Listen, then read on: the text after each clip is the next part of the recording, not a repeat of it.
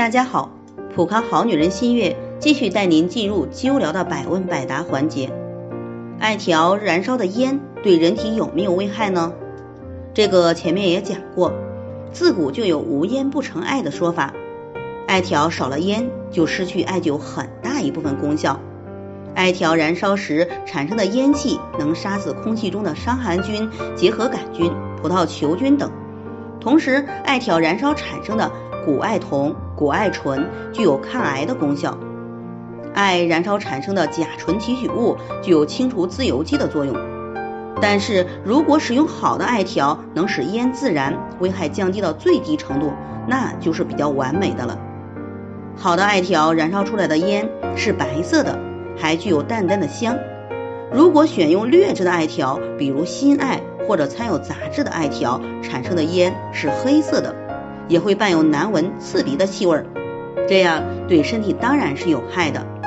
所以一定要选择优质的艾条来调理我们的身体。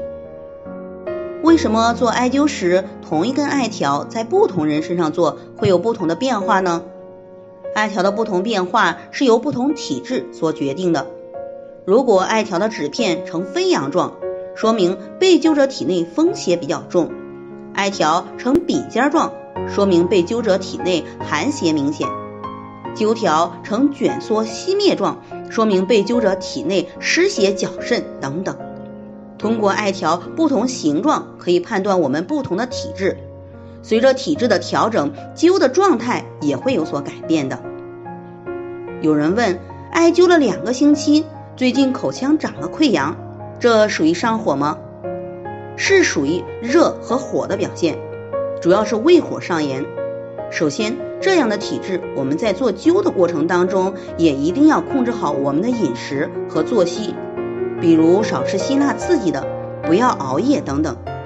百分之四十多的口腔溃疡患者有消化道疾病，中医上来讲叫做脾胃运化功能失常。控制好作息和饮食后，随着调理，这些问题都是可以逐渐好的。在这里，我也给大家提个醒：您关注我们的微信公众号“普康好女人”，普黄浦江的浦，康健康的康。普康好女人添加关注后，点击健康自测，那么您就可以对自己的身体有一个综合的评判了。